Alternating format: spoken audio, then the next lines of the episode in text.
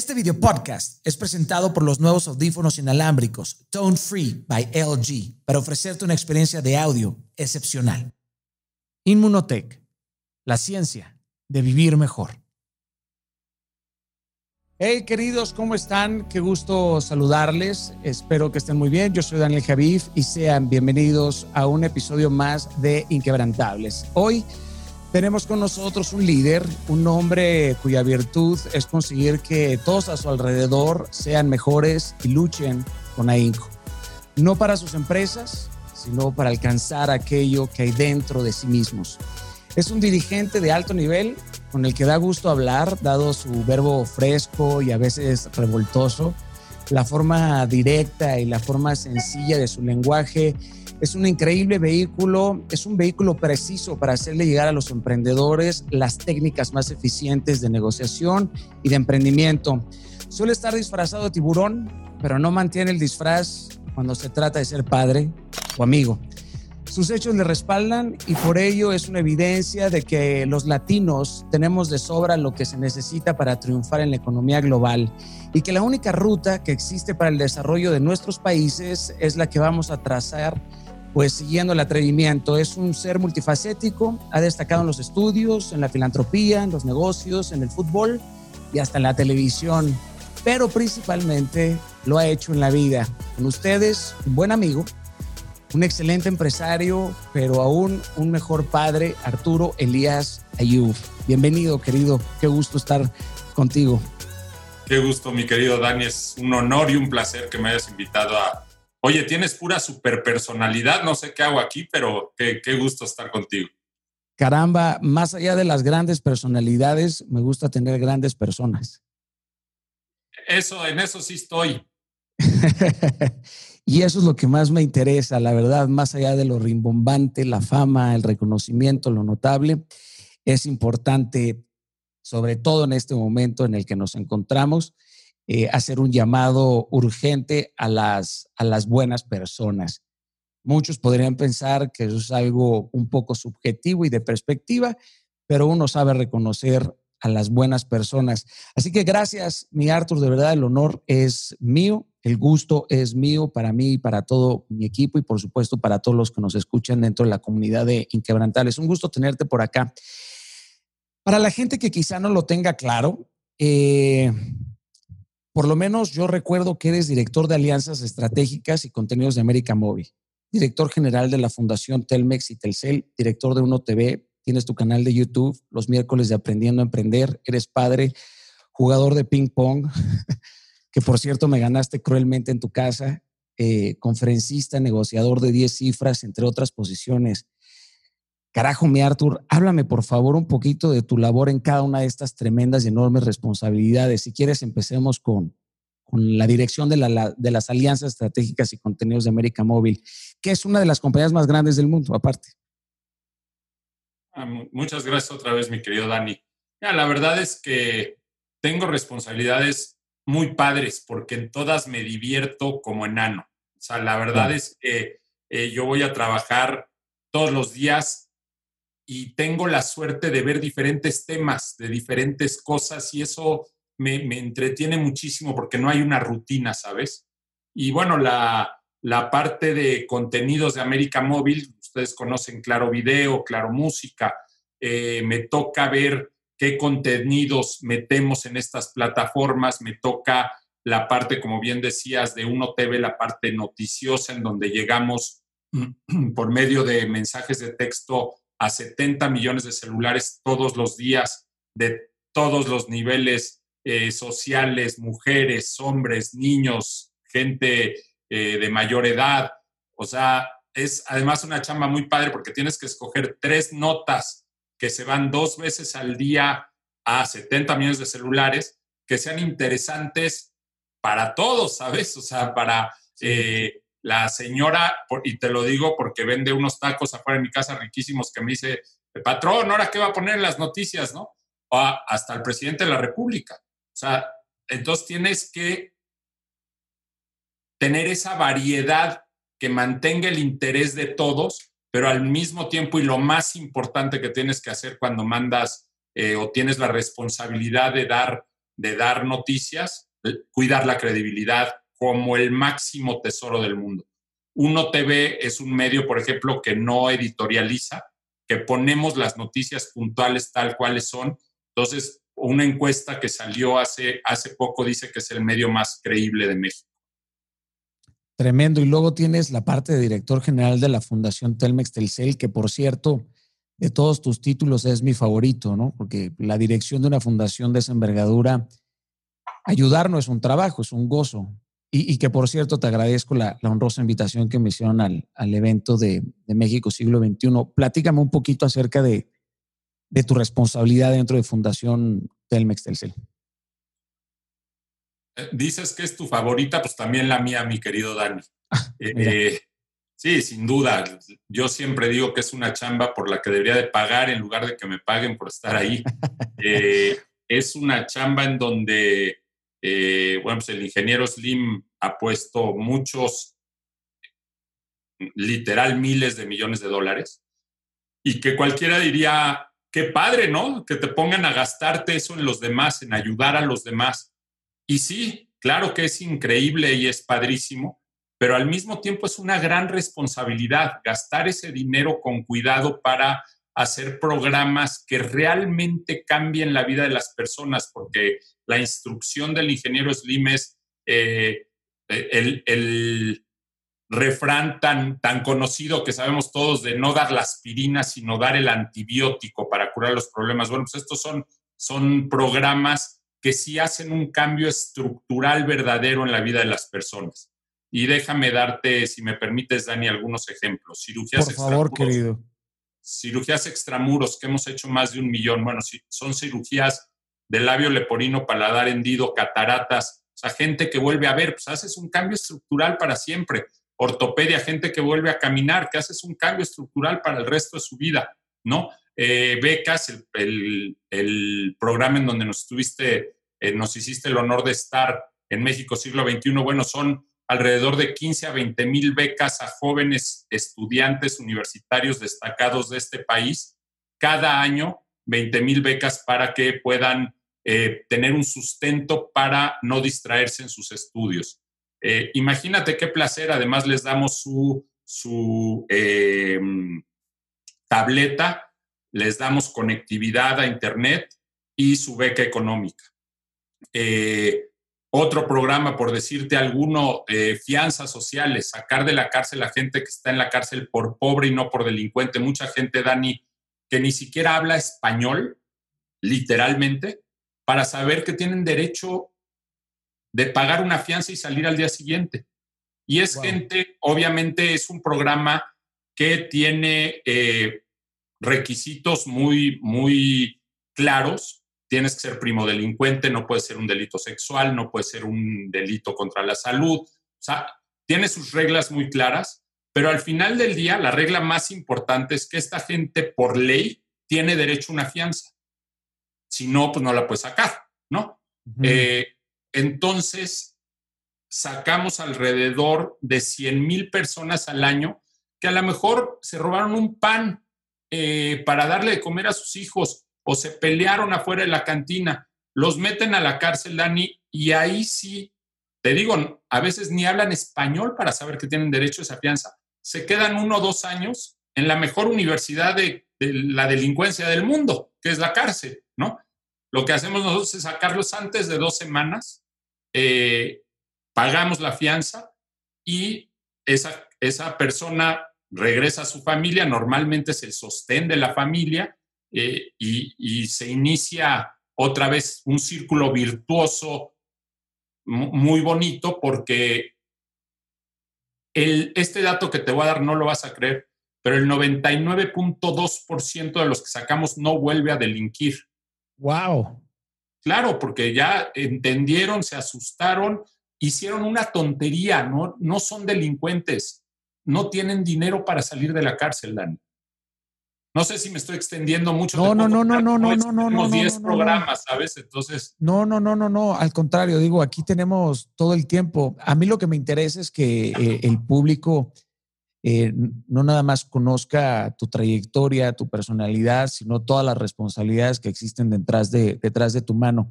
Eh, Arthur, ¿cómo se organiza una persona que tiene tantas responsabilidades y cómo estableces tus prioridades? O sea, ¿cómo, cómo estableces aquello que es prioritario cuando tienes esta cantidad de conceptos y, me imagino el sistema de análisis de criterio para poder priorizar algo?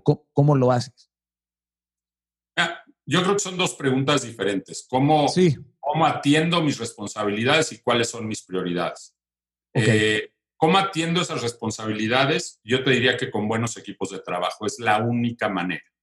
Y teniendo la capacidad y la humildad para escuchar a la gente con la que trabajas y para después de escucharlos poder tomar las decisiones que muchas veces son las correctas, pero a veces te equivocas como cualquiera. Pero esas decisiones las tomas basadas en escuchar a gente que muchas veces sabe más que tú de ciertos temas, ¿no?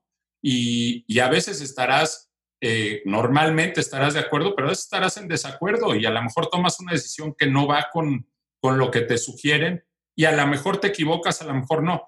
Pero el gran secreto es tener grandes equipos de trabajo, grandes, me, refiero de aquí, no de tamaño, ¿no? Eh, buenos equipos de trabajo. Y eso a mí eh, me, aliviana muchísimo mi día a día porque además les tengo confianza, además les, les doy muchísimas responsabilidades, no soy el jefe que está atrás de ellos cada cinco minutos, sí participo en las decisiones importantes, pero, eh, pero el trabajo día a día les doy muchísima libertad para hacerlo eh, a cada uno de ellos. La segunda pregunta, ¿cuáles son mis prioridades? Pues mis prioridades yo y es algo que siempre me gusta platicar, mi querido Dani, que te agradezco, porque yo creo que mucha gente no tiene claras esas, esas prioridades. A mí me toca hablar mucho de emprendimiento, ¿no? Y luego se van con la finta que la prioridad es hacer la empresa enorme y ganar muchísimo dinero y tener el reconocimiento de que lograron esa gran empresa. Y luego cuando llegas a mi edad, tú eres más chavo que yo, mi querido Dani, pero cuando llegas a mi edad te das cuenta y tú, a tu edad también te has dado cuenta y mucha gente a lo mejor más joven que tú se ha dado cuenta, pero mucha no, que las prioridades de plano son bien diferentes, ¿no? Y para mí la mía eh, más importante es estar bien yo, físicamente y mentalmente, porque si no estás bien tú, no puedes estar bien para los demás. Hay días que estoy mal yo, que es un infierno, yo creo, para los demás, ¿sabes? Pero entonces lo más importante es, creo, estar bien tú. Ya que estás bien tú, puedes dar muchísimo más que si no lo estás físicamente, mentalmente y, aquí adentro, ¿no? Eh, las, las segundas, sin ninguna duda, es mi familia. O sea, a ver, lejos de todo lo demás. Si tú me conoces y tú lo sabes. Eh, para mí, eh, esa solidez familiar que, gracias a Dios yo he logrado, yo creo que es uno de los valores fundamentales para que funcione cualquier sociedad y cualquier país, mi querido Dani. Yo me atrevería a decirlo así. Entonces, sin duda, la segunda eh, es mi familia. Ya la tercera, pues sí viene la chamba y todas las demás responsabilidades que mencionaste hace rato, ¿no? Eh, ¿Cómo sería ¿cómo sería la negociación con tu mujer y tus hijos cuando las responsabilidades te llaman? Porque además tengo el gusto de conocer a tu familia y sé que es una familia exitosa y no en el asunto de la perspectiva simplista del éxito, sino eh, has, has podido construir un hogar. Eh, ¿Cómo es esta negociación entre un hombre que tiene tantas responsabilidades? Acabas de dejar muy claras tus prioridades, ¿no? Tu parte personal, tu familia y después todo lo demás. Pero ¿existe algún tipo de negociación? ¿Has generado algún tipo de protocolo de pactos para saber cuando esto pasa, no hay otra forma más que resolverlo yéndome o en qué momento se apaga el set del empresario? Cuando llegas a casa, cuéntame un poquito. Fíjate que yo, mucha gente hace eso, apaga, apaga el chip del empresario cuando llega a casa. Yo al revés, yo lo que trato es de incluirlos, ¿sabes? Eh, entonces platicamos mucho de, mis negocios, pero también de la gran responsabilidad que hoy tiene Artur Chico y de la increíble forma en la que se ha reinventado Joana, mi esposa, en, en esta pandemia teniendo un negocio que era meramente presencial y que lo convirtió de una manera increíble en un negocio virtual, ¿sabes? Eh, de las clases de la Universidad de Joanita, del, eh, de, las de las responsabilidades del Chilaquil como presidente de su generación de prepa y como eh, sus partidos de fútbol antes, porque pues ahora no están jugando, pero, ¿sabes? Entonces creo que todos nos involucramos en la vida de todos, personal, pero también en la profesional, y no solo por incluirlos, porque para mí sus consejos son súper valiosos. Yo he tenido propuestas indecorosas por ahí, mi querido Dani, de chambas, eh, pues que para mí pudieron haber sido interesantes y que platicando con mi familia llegamos a la conclusión que no debía, que no debí de aceptarlas, ¿sabes? Y, y hoy te digo que tomé la decisión correcta. Gracias a mi familia, 100%, porque yo hubiera, si hubiera sido yo solo, me hubiera ido por ese lado y te lo digo abiertamente, eh, propuestas políticas, ¿no? Y, y me convencieron. Entonces, no es que yo ponga las reglas y que todo funcione sobre esas reglas, no, aquí ponemos las reglas entre todos. Sí hay veces que hay que dar tal vez un manotacito en la mesa, pero entre todos nos ponemos de acuerdo de todo, ¿no? Ahora con la pandemia nos sentábamos a platicar y decíamos, ¿qué sigue? ¿Qué creen? ¿Qué debemos de hacer? Este, ¿Hasta cuándo? ¿Qué? ¿Qué sí? ¿Qué no? Y era una decisión que tomamos, y sigue siendo decisiones que tomamos entre todos. Bueno, me encanta que la decisión esté compartida y que no sea unilateral, ¿no? O sea, que, que escuches la voz y que todos tengan, que todos tengan voto. Esa fue la principal razón por la que decidiste no tomar esta propuesta posible para el camino de la política, entonces. Y, y estás, y estás contento, me imagino, con esa decisión por el momento. Estoy contento por el momento, lo dijiste bien, mi querido Dani. Oye, Artur, eh, aparte eres responsable de, la bendición de muchas familias, por obvias razones, por las empresas, por supuesto, que diriges. En este caso, ¿qué ha hecho la firma eh, para la que tú trabajas para compensar en medida de lo posible los efectos de esta pandemia? ¿Ha habido eh, organizar algún tipo de, protocolo? ¿Cómo ha tratado el virus a la gente que trabaja para ustedes? Mira, eh, es un grupo muy grande. Somos nada más en México, alrededor, arriba de 200 mil personas. Y creo que en el. Caramba. En, ya contando toda Latinoamérica, somos casi 400 mil. Eh, desafortunadamente ha habido defunciones desafortunadamente y con muchísimo dolor, pero si lo ves en porcentajes, de verdad, de verdad, creo que hemos hecho un muy buen trabajo. Y déjame decirte las medidas que tomamos porque son interesantes. La primera y más importante que anunció el ingeniero Slim desde el día uno, no despedir a nadie. Tuvimos las tiendas comerciales cerradas varios meses y no se despidió a nadie, Dani, de los 400 mil de los que te estoy hablando. Eh, el compromiso se ve en el conflicto, Artur. Ahí es donde se ve el compromiso. Bravo. Exacto. Entonces yo creo que esa fue, fue eh, una decisión padrísima que tomó el ingeniero Slim y que, y que fue muy apreciada además por toda la gente. La segunda es desde muy, muy, muy al principio de la pandemia, porque la entendimos muy bien. Nosotros tenemos el Instituto Carlos Slim de la Salud dentro de las fundaciones, donde tenemos doctores que entienden pues muy bien todo este tema médico. En conjunto con ellos, las áreas de recursos humanos y, por cierto, el mismo Arturo que tiene un área de sistemas, Arturo mi que tiene un área de sistemas muy padre, hicimos una plataforma en donde todos los empleados del grupo estamos inscritos y todos o la gran mayoría todos los días mandábamos nuestra temperatura, nuestra oxigenación, si teníamos algún síntoma de algún tipo, tos, este, dolor de cabeza, etcétera. Sabemos quién tiene hipertensión, quién tiene diabetes, quién tiene algún problema y todos los días se les iba dando seguimiento. En el momento, primer segundo, que se notaba que empezaba algún problema, se atendía. llamabas a un call center, tengo estos síntomas, quédate en tu casa y tómate esto, vente al hospital como vas y haz esto y esto y esto.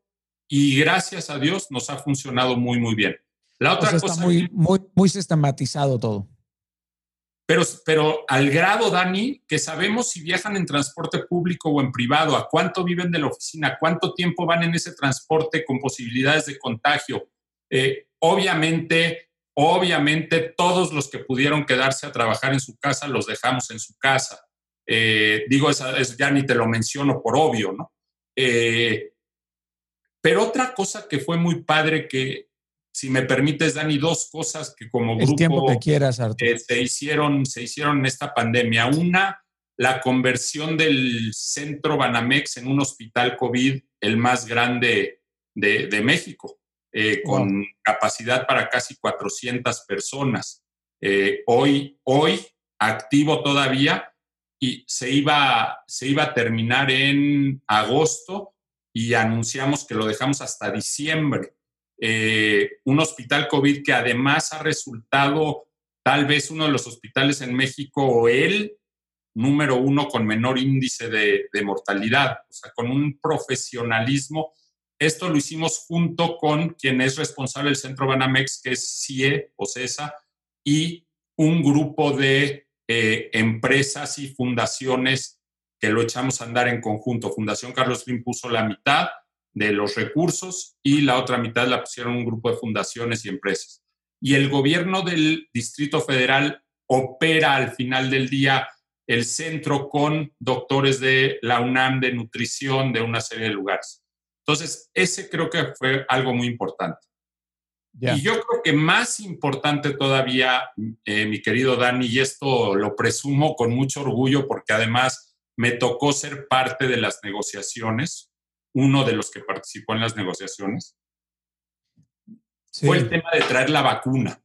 Eso, esa era mi siguiente pregunta precisamente, o sea, que me explicaras bien esta relación que existe entre la fundación que tú diriges y la posibilidad de traer vacunas al país, algo de lo que se habla mucho y en lo que por supuesto está involucrado también el, el ingeniero. Platícame, porfa. Ah, de lo que se trata, Dani, hicimos un acuerdo Fundación Carlos Slim con AstraZeneca, el laboratorio AstraZeneca y la Universidad de Oxford, en donde empezamos y, perdón, y con dos laboratorios en América Latina, uno en Argentina y uno en México, que se complementan muy bien para la fabricación de la vacuna de AstraZeneca. ¿Y qué quiere decir esto? ¿Qué, y tú me dirás, ¿y qué hizo la fundación? ¿Ponerlos a todos de acuerdo y ya? sí, ponerlos a todos de acuerdo, pero además poner la lana para empezar a fabricar desde hace mes y medio o dos meses desde hoy, o sea, para atrás, empezar la fabricación de la vacuna, poniendo los recursos para empezarla, pase o no pase la vacuna. Si la vacuna, que como sabes está en fase 3 y con muy buenos resultados, gracias a Dios, hasta hoy, pero que no está aprobada, si en algún momento dado, y además hace dos meses que hicimos esta inversión, eh, pues era, era eh, digamos, más incierta la aprobación. Ahora parece que va por muy buen camino, Dios quiera. Eh, pero si no se aprobaba, perdíamos ese dinero. O sea, toda la inversión que estamos metiendo para producir la vacuna, que ya está en producción, se perdía. Si la vacuna es aprobada por la FDA y por la Comisión de Salud Europea, entonces se empieza a vender esa vacuna a los, a los diferentes gobiernos de América Latina y recuperaremos el dinero sin absolutamente nada de utilidad. Y es importante mencionarlo, nada de utilidad para la fundación, pero tampoco lleva utilidad AstraZeneca ni ninguno de los dos laboratorios eh, que te menciono. Ah, Nadie ¿Cómo, ¿cómo, funciona, ¿Cómo funciona eso, Artur? O sea, yo me imaginé del tamaño de tu riesgo, tu recompensa, pero explícame eso, ¿cómo que no hay utilidad? No hay utilidad para nosotros que somos una fundación y que lo hacemos porque queremos que llegue la vacuna lo antes posible a nuestra región, a América Latina, México y América Latina. Pero lo que sí es muy destacable también es que empresas como AstraZeneca, que a lo mejor dan el trancazo de su vida siendo los primeros en sacar una vacuna efectiva, eh, la Universidad de Oxford les pide que este primer año no tengan utilidades con la vacuna. Y entonces nadie puede, ¿sabes cuánto va a costar la vacuna, Dani? Cuatro dólares. O sea, no puede haber margen para utilidad para nadie, ¿me entiendes? Y, ahora, en el, primer, en el primer año, en el primer en año. el primer año. Después nosotros ya no tendremos nada que ver. AstraZeneca será como, pues, como el negocio que es uno de los laboratorios más grandes del mundo. Yo supongo que ya empezarán a tener eh, cierto margen de utilidad, pues a eso se dedican, ¿no? La verdad es que ni siquiera lo sé. Sé que el compromiso es por el primer año, después no sé lo que vayan a hacer. Y nosotros ya no estaremos participando después porque seguro ya habrán eh, formas de producción mucho más masiva. Pero lo que sí te puedo decir es que gracias a este acuerdo, Dani, la vacuna, por lo menos la de AstraZeneca, va a llegar a México y América Latina 10 meses a un año antes de lo que hubiera llegado sin este acuerdo. Wow. no te tengo ni que decir qué representan 10 meses de vacuna con esta enfermedad. Por supuesto, y bajo los números en los que hoy por hoy nos encontramos, un día que pasa vale, vale absolutamente todo. Además de esta enfermedad, este Arthur, hay un tema de disciplina como el uso de las máscaras y que de alguna otra forma, ¿por qué crees que hay gente que piensa que todo esto todavía sigue siendo una mentira global? Yo no doy crédito. Porque están locos, Dani. La verdad es que todavía quien piense que esto no existe, pues no, pues vive en otro mundo, ¿no? Pero, eh, tienes, tienes toda la razón, o sea, de repente el uso del cubrebocas, como bien lo dices, el distanciamiento social, el, el, el cuidarte, pero también el cuidar a los demás, la gran responsabilidad que tenemos todos de, porque, pues como sabemos, el gran lastre de esta enfermedad es que puedes contagiar hablando y puedes contagiar sin saber que tienes la enfermedad porque no tienes ningún síntoma. Y esas son las dos broncas, ¿no? Porque si tuvieras un síntoma el primer día y sabes que estás enfermo, yo creo que nadie sería tan malo de ni siquiera salir de su cuarto para contagiar. Bueno, quién sabe, pero, pero la gran mayoría estoy seguro que no lo haría, ¿no? Entiendo. Pero aquí, aquí no sabes, no sabes. Hoy, hoy que estuvimos juntos tú y yo en un coche, este, Dios, espero y le pido a Dios que tú estés bien y que yo también, pero pues a lo mejor pudo haber pasado, pero ¿qué tal que los dos traíamos traíamos nuestro cubreboca. hasta que nos, hasta que nos pregunta, hasta que tú preguntaste, oye, ¿tú por qué lo traes así casi? Y yo, pues, ¿y tú por qué lo traes así? Pero bueno, es el respeto, de alguna u otra forma es el respeto y fuimos, fuimos bastante, bastante cuidadosos. Me gustaría saltar a un, a un tema interesante. Sí. Antes de que te brinques, dijiste la palabra mágica, respeto. Sí. El que el, que el respeto. no está respetando a los demás. Claro, claro, ¿no? Y, y, que, y que en mutuo acuerdo uno dice, oye, me lo dejo, te lo dejas, nos lo quitamos. Eh, o sea, es un, es un asunto ahí ya de, de ponerte de acuerdo con, con quien te encuentres. Eh, me gustaría que me platicaras cómo nació el proyecto de Shark Tank. ¿Tú tuviste que ver con traer a la franquicia a México o ya trajeron ellos a la franquicia y luego te invitaron?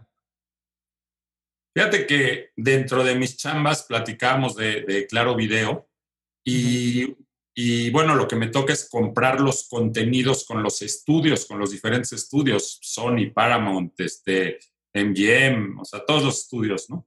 que producen contenido. Y platicando con el director de Sony para América Latina, le digo, oye, qué hitazo han dado con Shark Tank, porque yo era fan del Shark Tank de Estados Unidos, ¿no? De Mr. Wonderful. Y este, y, y, me dice, y le digo, estaría padrísimo que lo hagan para México. Y, y Alex Marín, que es el cuate que, del que estoy hablando, me dijo, va, pero le entras tú. Le digo, no, hombre, estás como loco no, entra, le estaría buenísimo, pero tú tienes que ser el shark este, que esté ahí y lleva e invita a, quien creas que pueda hacer que funcione el programa, bla, bla, bla, bla. No sé cómo me lavó el cerebro mi querido Dani y ahí acabé. Oye, ¿qué te dijo tu mujer cuando le dijiste que ibas a estar en la televisión? O sea, tus hijos, ¿cómo les dijiste la noticia? Por aquí anda, por aquí anda, le voy a preguntar. Me cae increíble tu mujer, es una tifaza. ¿Está por ahí? Dijiste.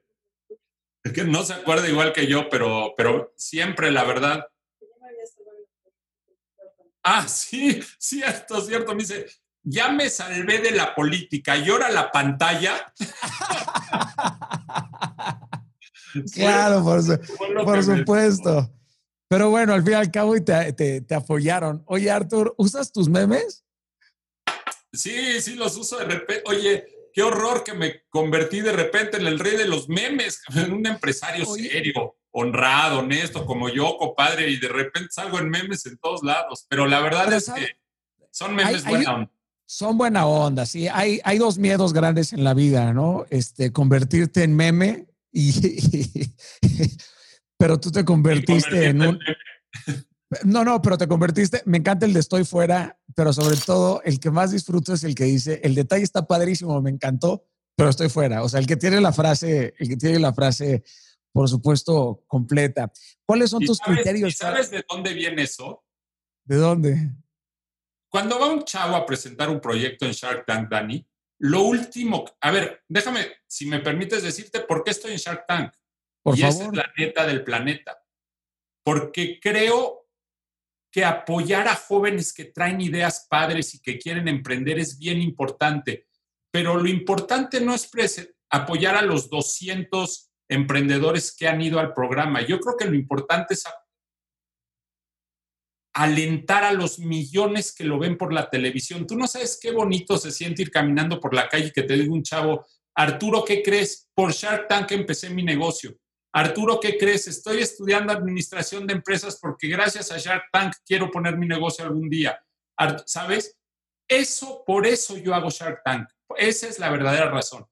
Imagínate que va un chavo a presentar su proyecto, que pues la verdad no es un proyecto tan bueno, ¿no? Y decirle, brother, estoy fuera y lárgate de aquí porque eres una... Pues no, ¿no? Entonces, yo trato de ser buena onda y no desmotivarlos. Y entonces digo, oye, está muy padre esto y tú eres a todo dar, bla, pero estoy fuera. y de ahí me han agarrado, ¿no? Para todos sus, para todos sus memes. Está bueno para decirle en una relación, mira, sí estás muy guapa, todo estuvo muy bien, pero estoy fuera. Bueno, pues así, así surgieron los memes de las chavas que los mandaban al galán o viceversa, ¿no? Tienes razón, querido, y entiendo esa parte que, de la que hablas, que, lo más entusiasta y lo más bonito es recibir ese feedback de la gente, ¿no? Es por lo que uno hace las cosas, cuando te das cuenta que tu trabajo, tu vida sirve de inspiración o de motivación para otras personas, se convierte no solo en una responsabilidad, sino en un gozo del cual no quieres separarte eh, nunca. Eh, platícame un poquito acerca de los criterios que tú utilizas para decidir si estás dentro o fuera. Digo, han llegado muchos soñadores, así como muchos realistas. Entonces, háblame acerca de estos criterios y a cuáles prefieres. Son dos preguntas. ¿Cuáles son tus criterios y a cuáles prefieres? ¿A los que son muy realistas o a los tremendamente soñadores? 100% a los realistas, mi querido Dani. Soñar, soñar con, con al que más quiero es a un soñador que trae una propuesta realista. Ese es el perfecto. ¿no? Porque el soñador que trae una propuesta volada de sueños, pues no va a jalar. Y al realista que no sueña, tampoco jala, ¿sabes? Entonces es el, el realista, el soñador que trae una propuesta realista. Y yo en lo que yo lo que me fijo al principio, tal vez la primera parte de la segunda temporada, mi Dani me fui con la finta de irme por el proyecto. Y fue un error. Ok. Hasta que entendí que en lo que te tienes que fijar es en el, en el emprendedor. Te tienes que fijar que sea una chava o un chavo con valores claros, que sea una chava o un chavo con una pasión loca por lo que está haciendo, que se sientas que lo sueña, lo vive, lo come, ¿sabes? Eh, que sea una persona otra vez con los pies en la tierra, aunque sueñe altísimo. Y en eso es en lo que me fijo. Fíjate que me ha pasado que por escoger buenos proyectos con malos emprendedores han tronado. Por escoger buenos emprendedores con malos proyectos, me ha pasado que estamos haciendo una cosa totalmente diferente a lo que fueron a presentar en Shark Tank y está funcionando. Ya, entiendo.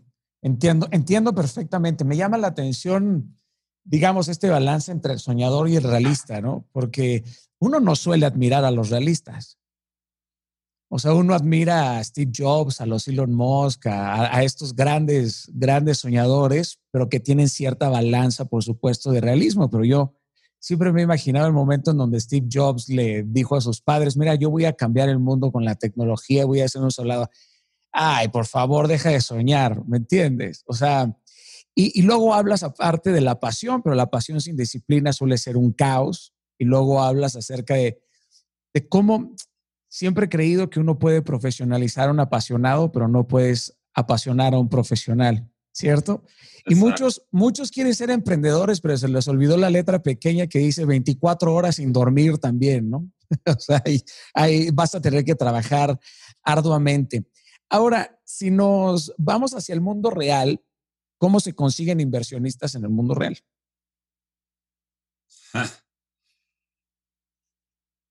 pues los consigues con, con, yo te diría con proyectos realistas, Dani, con proyectos realistas que tengan potencial.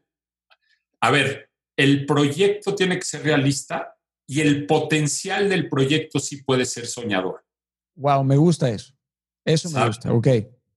Eh, si tú traes un proyecto que, eh, digo, si tú me vienes a decir, oye, vamos a inventar una app que te dé eh, la cura para el COVID. Te voy a decir, güey, pues está padrísima. Ahora sí que como, como el meme, ¿no? Está padrísima tu idea, me encantas, pero soy fuera. Pues sí, ¿no? Este, porque, porque pues no va a pasar, ¿no? Pero, pero si llega alguien y te dice, oye, traigo esta idea que puede ser realidad, que tú sabes que puede ser realidad, técnicamente puede ser realidad, este, en términos de inversión, o sea, que no necesites una inversión que nunca vamos a llegar ni entre los dos, ¿sabes? En términos de, pero que ese proyecto puede alcanzar a muchísima gente que está resolviendo un problema real que tiene o una necesidad real que tiene la sociedad, ahí es donde a mí más me entusiasma y yo creo que ahí es donde puedes levantar capital de una manera más fácil.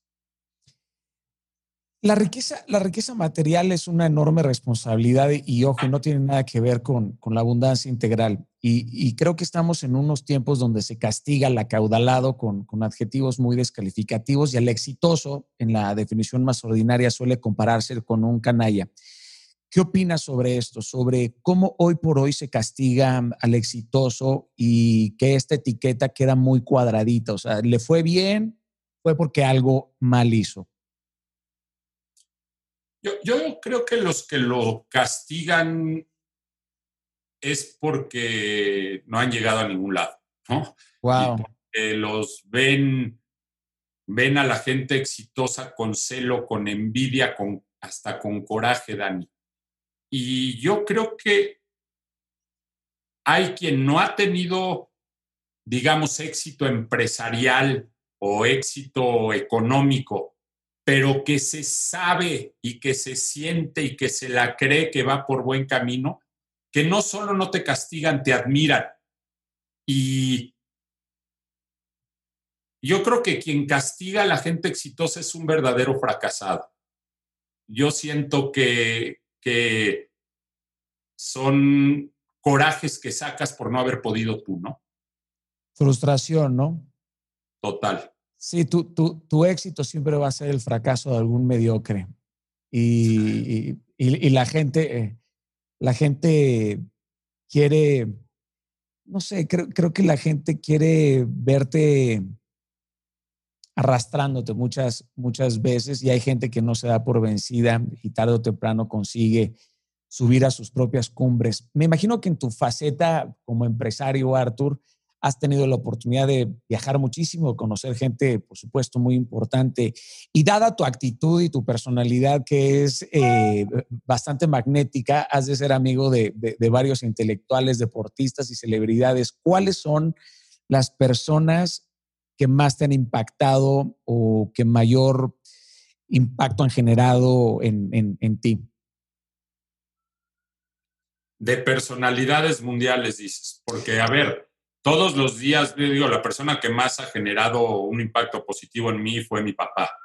Eh, alguien que genera un impacto positivo en mí es el ingeniero Slim todos los días. Alguien que genera un impacto positivísimo en mí todos los días es mi esposa y mis hijos. Alguien que genera un impacto muy positivo en mí es Alfredo, mi hermano, a quien admiro y respeto muchísimo. Pero de esas personalidades que dices, de viajes, de que él... A, mí me impactó mucho Bill Clinton, a mí me impactó mucho Pelé, muchísimo. Pelé es un tipazo, no sabes qué, qué cuate. A mí me impactó mucho Magic Johnson, aunque no lo creas. Magic es un fregón, no sabes qué, qué cuate tan, tan abusado, tan centrado, este, tiene muchas cualidades. No sé, ¿quién, te ha impactado a ti? Ayúdame, le estoy preguntando a Joana que me ayude, porque luego se te olvidan muchos, pero... ¿Algún, alguna, ¿Alguna enseñanza que conserves hasta el día de hoy de alguno de ellos? O alguna anécdota, alguna anécdota que, se te venga a la, mente. ¿Sabes quién me impactaba mucho? Don Mario Molina. Don Mario Molina, este, para mí era de, esas personalidades únicas en este mundo, no solo por su inteligencia intelectual o la, mm. parte, digo, premio Nobel de química, ¿no? Sino como ser humano. Era de verdad, de verdad su humildad, su sencillez, su carisma, un tipazo. Te voy a contar cuando vino la primera vez Magic Johnson, es una anécdota chistosa.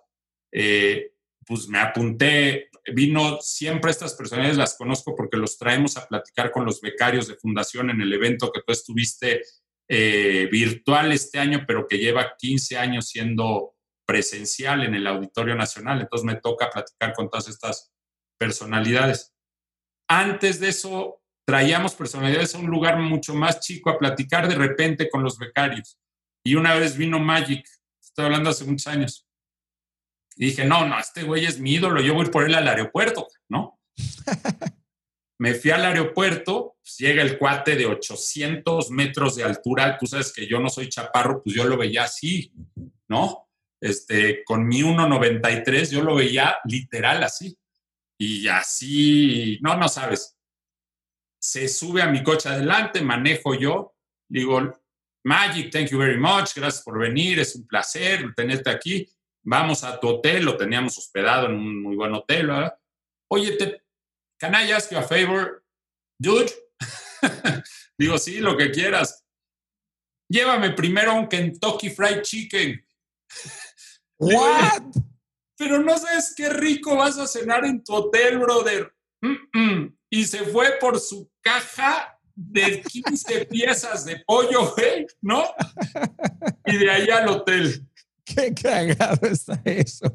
Está muy buena. Oye, te vi, te vi también en una foto con, con Matthew McConaughey. La semana pasada, de hecho, salió su libro Green Lights. Eh, te pregunto porque me gustaría, me gustaría saber cómo fue, cómo fue ese momento, esa experiencia. Es un personaje bastante interesante. No sé si ya pudiste comprar eh, su libro, pero cuéntame un poquito cómo fue. Ah, la verdad es que pues, es, un, es un gran empresario, ¿eh? Es sí, sí, sí.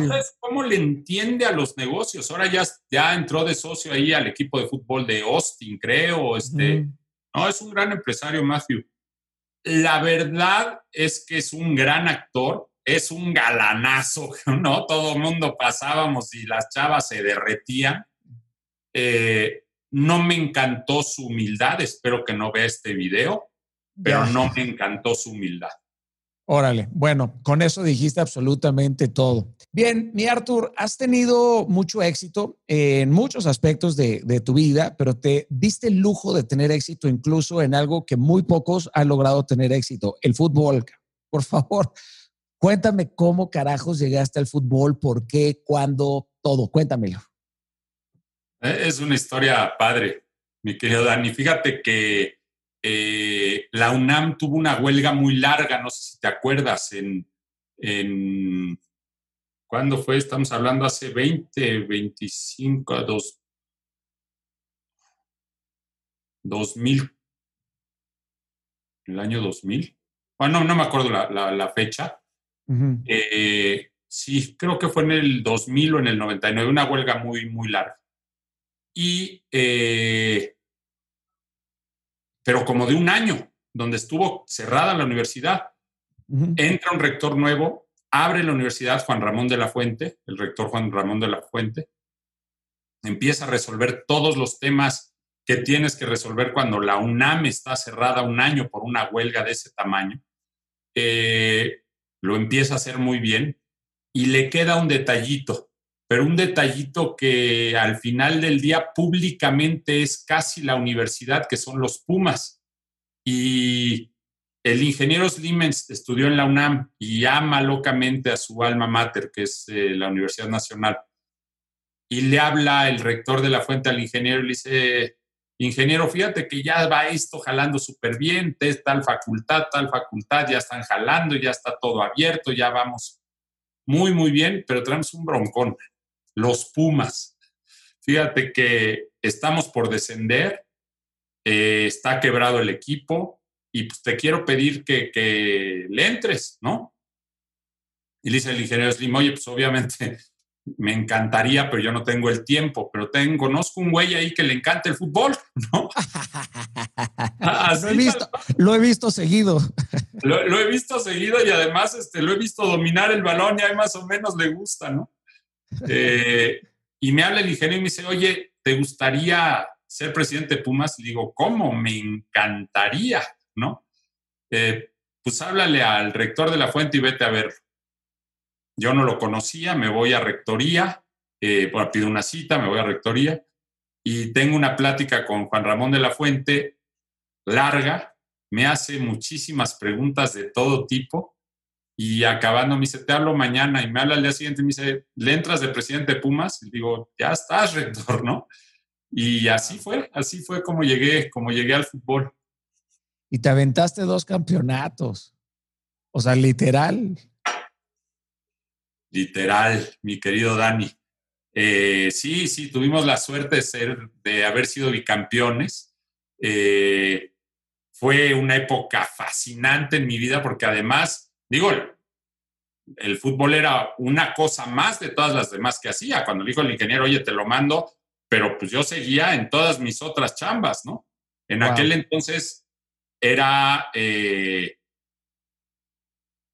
tenía varias chambas ahí en Telmex, varias direcciones ya, y era director del Globo, de las panaderías del Globo, traía la fundación, era director de comunicación social del grupo, y además los Pumas, ¿no? Entonces, fue... ¡Qué locura! Fue padrísimo porque pues yo lo veía como un hobby y a lo mejor eso ayudó mucho sin, sin quitarle la importancia a la chamba el verlo como un hobby y el verlo como algo tan apasionante, pero tan divertido, tan importante, pero tan divertido, a lo mejor eso hizo parte de que lográramos lo que logramos. Y lo que hicimos, mi querido Dani, fue un pacto de unidad impresionante entre directiva, cuerpo técnico, jugadores y la afición.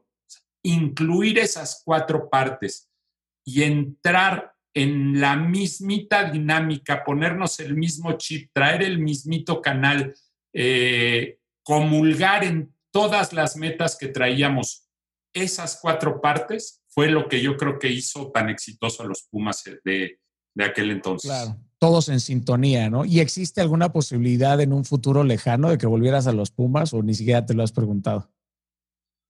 Ah, me encanta, creo que ya, ya mi paso por ahí eh, fue, fue muy padre, fue muy divertido, fue, eh, tuvimos la suerte de, de, dos campeonatos, de ser campeón de campeones, de irle a ganar al Real Madrid, al Santiago Bernabéu, a los Galácticos del Real Madrid, ¿te acuerdas? Sí, por supuesto. Raúl, eh, Roberto Carlos, Ronaldo, o sea, los Galácticos. Sí, sí, sí, sí, sí los cracks. el torneo Santiago Bernabéu y les ganamos 1-0. La verdad fue una época padrísima. Explícame cómo es el tema de que algunos empresarios pueden tener dos equipos. La, la famosísima multipropiedad. ¿Cómo es eso? Sabes que desafortunadamente tenemos pocos buenos empresarios de fútbol en este país. Entonces, de repente, mira, a mí me tocó ser parte del Grupo Pachuca y el Grupo Pachuca tuvo dos equipos, el Pachuca y el León. Ahí lo que pasó fue que el grupo Pachuca tenía al Pachuca y tenía un equipo de segunda división que era el León y lo ascendió a primera división. Y entonces le tocó tener dos equipos. Lo que sí te puedo decir, y esto sí lo sé, es que lo que de ninguna manera pasa es que si uno de esos dos equipos de un mismo propietario tiene que ganar, el otro se deje. Porque tú no puedes, yo creo que nadie tiene la cara para ir a decirle a un jugador de un equipo de fútbol, a un solo jugador, ¿eh? no da todo, imagínate a todo el equipo, a un solo jugador, oye, déjate ganar porque el otro equipo es mío. O por lo que sea, ¿eh? Yo creo que nadie puede tener la cara para hacer algo así. Hay mucha gente que está en contra de la multipropiedad y hay muchas razones para estarlo, con las que yo también estoy de acuerdo, pero lo que sí te puedo decir que no pasa es que alguien le, y hoy, y hoy lo puedo decir tranquilamente porque hoy no estoy en ningún equipo de fútbol, ni somos socios de ningún lado, ni mucho menos, más que un equipo de segunda división en España, eh, que, que, no tiene nada que ver con esto, porque en Europa sí no está permitida de ninguna manera, en toda Europa además, la multipropiedad. Tú no puedes tener un equipo de primera división en España y uno de primera división en Italia, el mismo dueño. No, déjate dos en España, no puedes tener uno y uno. Eh, pero, pero estoy de acuerdo con mucha gente que no está de acuerdo con la multipropiedad, pero sí te digo que lo que no puede pasar es que se pongan de acuerdo, que alguien le tenga los pantalones de irle a decir a un jugador, déjate perder. Claro, hay que ser muy canalla y sinvergüenza para hacer eso, ¿no? O sea, me, me parecería terrible. Yo soy de Mazatlán, mi Artur, y, ha habido muchas críticas por la desaparición de Monarcas y su mudanza, por supuesto, a, Mazatlán. Desde el punto de vista puramente futbolístico o como empresario, ¿cómo suceden estos movimientos o cómo viste ese movimiento? A mí no me gustan. Yo creo que tú no puedes nunca traicionar una afición, por grande o por pequeña que sea. Yo creo que llevarte un equipo de un lugar a otro me parece una barbaridad, como también me parece una gran, gran, gran barrabasada lo que están haciendo de quitar el ascenso y el descenso. Eh, parece una gran barbaridad que se pierda la competitividad en el fútbol, que se pierde el aliciente que tienen muchos equipos de segunda división de poder subir a, a la máxima división, a la primera división, y que estén cómodos los de primera división porque no van a descender. O sea, me parece que se pierde toda la competitividad y me parece una decisión poco seria, con intereses económicos muy importantes, que no se vale para la afición del fútbol mexicano. Qué fuerte estoy diciendo y te lo estoy diciendo como es. ¿eh? Gracias, gracias y te agradezco la, la, la autenticidad como empresario, eh, Arthur, ¿qué harías para mejorar el fútbol mexicano? O sea, ¿cómo podemos tener una liga que llegue al nivel eh, que tienen las, las, ligas, por supuesto, en, Europa? Yo, yo creo que tenemos, obviamente, no tomando decisiones como esta, ¿no? Como la que comentábamos hace un rato. Obviamente. Ah, obviamente, sí. Mientras esas cosas pasen, nunca lo, vamos a lograr, ¿no? Eh, yo le daría más más oportunidad, buscaría la forma de darle más oportunidad a nuestros jóvenes mexicanos. Eh, cuando tú tienes una liga en donde pueden estar en la cancha nueve extranjeros, ¿cómo metes a un chavo de 17 años a jugar? ¿Cómo le das la oportunidad a un chavo de 17 años de, de ser titular o de entrar a la cancha cuando tienes la posibilidad de tener a un medio chileno y a un delantero argentino y a un defensa paraguayo, ¿no? Eh, yo limitaría un poco más. Creo que los extranjeros le han dado muchísimo al fútbol mexicano. Han habido grandes, grandes jugadores extranjeros que le vienen además a enseñar a nuestros chavos, ¿eh? Eh, porque además han habido no solo grandes jugadores, sino grandes personas eh, eh, que han venido de fuera y que además se enamoran de este país y muchos de ellos se quedan a vivir aquí. Tengo muchos amigos, el caso que a ti ya no te tocó, pero te puedo hablar de un Carlos Reynoso, por ejemplo, ¿no? pero como, como a Reynoso te puedo mencionar mil.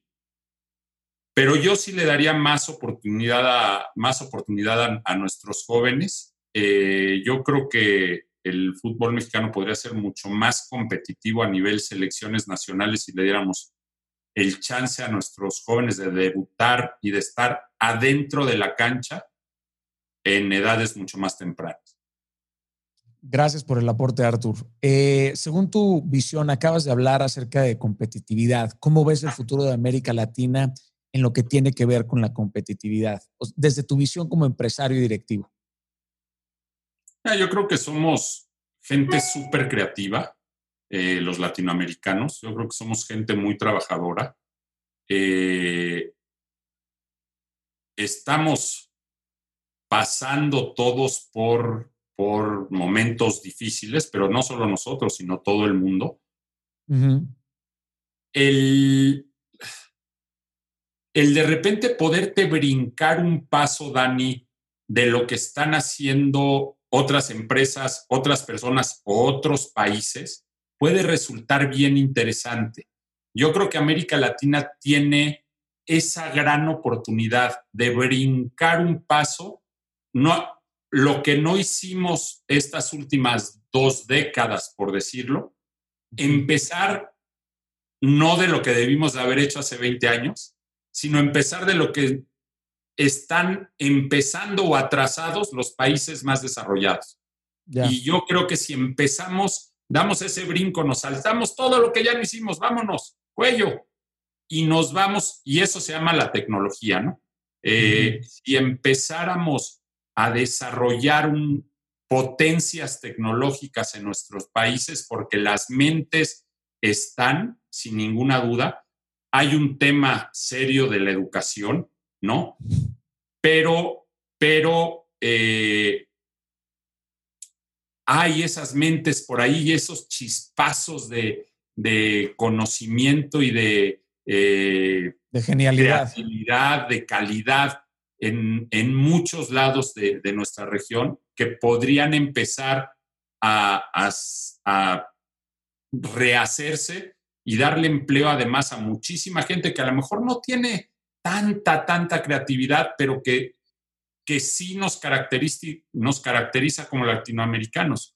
Trabajamos duro, le metemos ganas y, y a lo mejor el tema de la educación no lo vamos a resolver en una década, ¿no? Yo creo que es un tema de mucho más largo plazo y creo que traemos un rezago real contra otros países en toda la región. Eh, pero tenemos otras cualidades muy importantes y creo que si aprovechamos esas cualidades y damos ese brinco y empezamos desde lo más nuevo y de lo que viene para adelante, creo que tenemos una buena oportunidad. Y entender qué es la creatividad, ¿no, Artur? Dejar de pensar que la creatividad únicamente es inventar eh, SpaceX o inventar Google o inventar Facebook. Nunca olvidemos el tipo que inventó el clip, por favor. de verdad, no podemos olvidar el que inventó el post-it, que le puso pegamento al papel. O sea, no podemos, de verdad, olvidar que la creatividad no son cosas únicamente asombrosas, sino también muy, muy, muy efectivas. Eh, en, tiempos recientes, Artur, ¿hay alguna empresa en Latinoamérica que te haya llamado la atención, o sea, que te, que te haya sorprendido? Eh, la, bueno, te iba a echar un rollo de, de la creatividad. No, no, no, eh, dímelo, dímelo, dímelo. Eh, tenemos tiempo, la verdad es que esto es para gozárnoslas y para que, para que la gente conozca mucho más de ti. No se trata de mil entrevistas, sino de ti. Mira, yo creo que hay empresas, yo creo que hay empresas que la están haciendo muy bien. Está, por ejemplo, a mí me llama mucho la atención Rappi. Eh, Simón, su creador y CEO actual, es además un tipazo, un chavo con una chispa, con unas ganas, con una pasión por lo que hace impresionante. A mí Rappi, por ejemplo, me, llama mucho, mucho la atención. Ya. Eh, dime, algo, Artur, y por favor corrígeme si, si me equivoco. Digamos que la labor de un inversionista es la de identificar una oportunidad de negocio, ¿cierto? O sea, invertir una cantidad de dinero determinada, sacarle un retorno. Y bajo esta premisa, es evidente que el inversor pues tiene que evaluar un negocio y lo primero que va a hacer para validar es que su dinero esté bien invertido y que va a recibir pues un retorno esperado. Y la única forma que un inversor puede averiguar esto, supongo que es investigando sobre el proyecto. Y para ello, pues tiene que hacer una serie de preguntas al emprendedor o a quien está ofreciendo el, el proyecto para determinar, por supuesto, una decisión. ¿Cuáles son las preguntas que tú le harías a alguien que te está ofreciendo invertir en su negocio? ¿Cuáles son las preguntas claves que tú no podrías dejar pasar cuando alguien llega y te ofrece un proyecto? Eh, yo creo que, qué difícil pregunta, mi querido Dani, pero yo creo que hay dos, dos, tipos de inversiones, digamos. O, vamos a ponerlo diferente. Entre más riesgo, entre más riesgosa es tu inversión, obviamente más posibilidades tienes de perderla, pero también más posibilidades tienes de dar un rendimiento mucho, mucho mayor. Y hay las inversiones menos riesgosas, ¿no? Las inversiones más cautelosas en donde, a ver, vamos a poner un ejemplo de esas súper riesgosas, pues, estas mega aplicación nueva que va a revolucionar el mundo, que bla, bla, bla. Tú le metes con la gran posibilidad de perder absolutamente todo, pero con esa pequeña posibilidad de que tus 10 pesos se hagan mil, ¿no? Un bien raíz. Bueno, un bien raíz vas a, a que tengas la posibilidad de tener un rendimiento del 10% anual, pero sabes que no vas a perder tu lana. ¿No? Entonces, yo creo que tienes que tener en una balanza tu situación económica y qué tanto puedes arriesgarte en las inversiones que haces. Si puedes tomar, te puedes dar el lujo de tomar riesgos importantes para esas inversiones que pegan una en mil, pues a lo mejor le pegas y a lo mejor no le pegas nunca. Si tus posibilidades son de tal tamaño que, quieres no tener el dinero en el banco, que hoy en día te paga dos pesos, ¿no?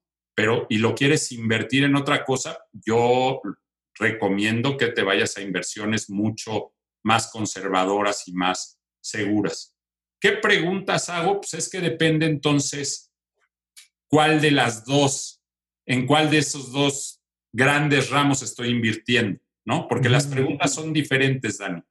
Yo creo que eh, luego creemos que, que, tenemos las respuestas de todo, pero diario cambian las preguntas de todo. Igual aquí, las preguntas son muy diferentes si vas a invertir en un startup que tiene las posibilidades, pero que tu inversión es altísima en rango de eh, o, ratio, que se llama en inglés, que no encontré la palabra, de utilidades y de ventas. O sea, una startup de estas modernas, normalmente cuando inviertes en una e, época temprana, no tiene utilidades. Entonces, no tienes una manera de evaluar cuántas veces utilidades vale la empresa, que es como normalmente evalúas una empresa. Si te vas a una inversión de una empresa más tradicional, entonces sí, oye, cuánto vendes, cuánto ganas, cuánto creces, es muy importante cuánto creces año con año. Y ahí sí es muy fácil darle valor a esa empresa. Pero si yo llego contigo con una idea loquísima y te digo, pero hoy no vendo nada, Dani, y obviamente no solo no gano, pierdo porque tengo este gasto, este gasto, este gasto y cero ingresos. ¿Cuánto vale eso? Es muy difícil de saber y es muy arriesgada tu inversión. Pero le apuestas tú, por ejemplo, en el asunto particular, sueles apostar a este tipo de proyectos un poco más intangibles. Sí, y me ha ido mal. ya, ya, ya. Claro, es, es, necesario saberlo y sobre todo para que la gente lo entienda. Hay otra, hay otra pregunta importante en esto. Perdón, perdón, nada más déjame decirte, pero te va mal en 20, pero si le pegas a uno, esos 20 ni pintan, ¿eh? Claro, claro, claro. Eh, te puedo decir de un proyecto de Shark Tank de la primera temporada que yo siento que va a ser uno de esos, de esos que hace que recuperes lo de los otros 20.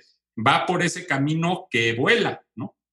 Ok, o sea, realmente dentro de una gama importante de proyectos descubres, digamos, el, el, diamante, ¿no? El unicornio que le dice. El unicornio, claro, claro, el club de los unicornios. Ahora dime una cosa, Arthur, ¿qué tan importante es la expresión corporal o la estética de una presentación cuando alguien vende un, proyecto o que está buscando recibir capital en, un negocio? ¿Qué tan importante es, es, para ti en, el asunto eh, personal? Te digo que yo en lo que me fijo es en el emprendedor más que en el proyecto, así es que obviamente la expresión en todos sentidos.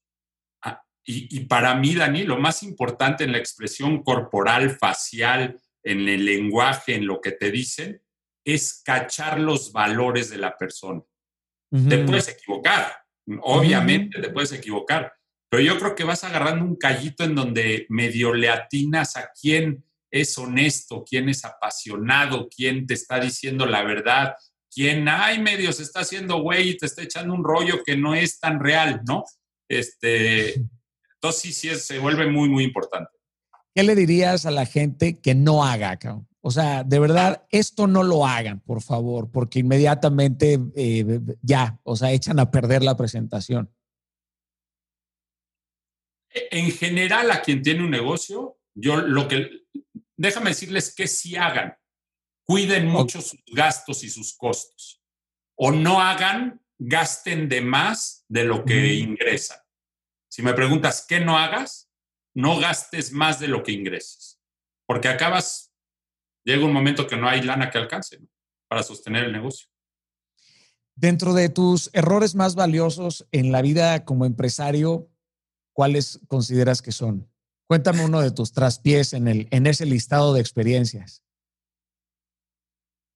Bueno, pues de esas inversiones de las que hablábamos, me invitaron una vez a un cafecito en, Nueva York, mi querido Dani, eh, un amigo, para ir con un amigo de él. Y, y, este amigo me echó un pitch ahí en el café de una aplicación que iba a sacar que tomaba fotos muy padres y hacía jueguitos con las fotos y unos filtros y jajaja. Dije, güey, pero pues ya, lo hacen varias, ¿no? ¿Y cuánto quieres o qué? Y pues la verdad es que quería una cantidad bastante importante por un porcentaje no tan grande. ¿Cuánto, cuánto, cuánto, Arthur? ¿Cuánto billete quería? Era, era el 10% de la empresa y, algunos milloncitos de dólares, pero pues, yo creo que, no, no, me acuerdo si eran 10 o 20 por el 10% de la empresa. Pero, pero este, pues ahí sí, compadre, como dicen por ahí, al, al mejor cazador se le va la liebre y a lo mejor no soy tan buen cazador. Resulta que esa empresa se llama Snapchat. No. Ni me digas ni te rías. ¿eh? ¡Wow! ¡Órale! Ese fue. Oye, pero cuando te, o sea, cuando te ofreció esa participación, Artur, ¿ya era Snapchat o apenas no, iba? No era nada. Wow. Tenía, creo que 100 mil usuarios, una cosa así. ¿Y qué te hizo negarte a esa posibilidad? pues otra vez, Dani, es, eh, te presentan mil de esas y atínale a la buena, ¿no? Era, era una aplicación que hacía cosas muy parecidas a otra que le acabábamos de entrar, que por cierto tronó.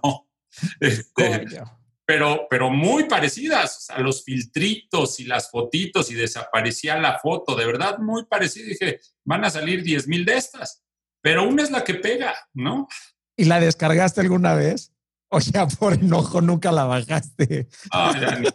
ni, me cuentes. No, la verdad es que se llama eh, Iván y tenemos una muy buena relación y este es un, es un chavo a todo dar, es un tipazo y hemos ahora hecho, digamos, tratos comerciales juntos de, muchos tipos. Entonces sí, sí la, sí la descargué. Que, yo creo que es un aprendizaje, el que se enoja pierde. Digo, ya la regaste una vez, ya la regaste una vez, ahora ya que, que, fue bien, pues aprovecha la relación y ve qué puedes hacer bueno. ¿Y eso no afecta en tus siguientes decisiones? O sea, esa gran equivocación, ya cada vez que te presentan algo, no existe esta duda de decir, güey, ya me pasó una vez, no quiero que me pase dos. Pues sí, sí, pero, pero también no puedes, no puedes, este, no tener la sangre fría para, para decir que no, pero pues no, tampoco te puedes calentar de más, así es que no, es un horror, es un horror, Dani.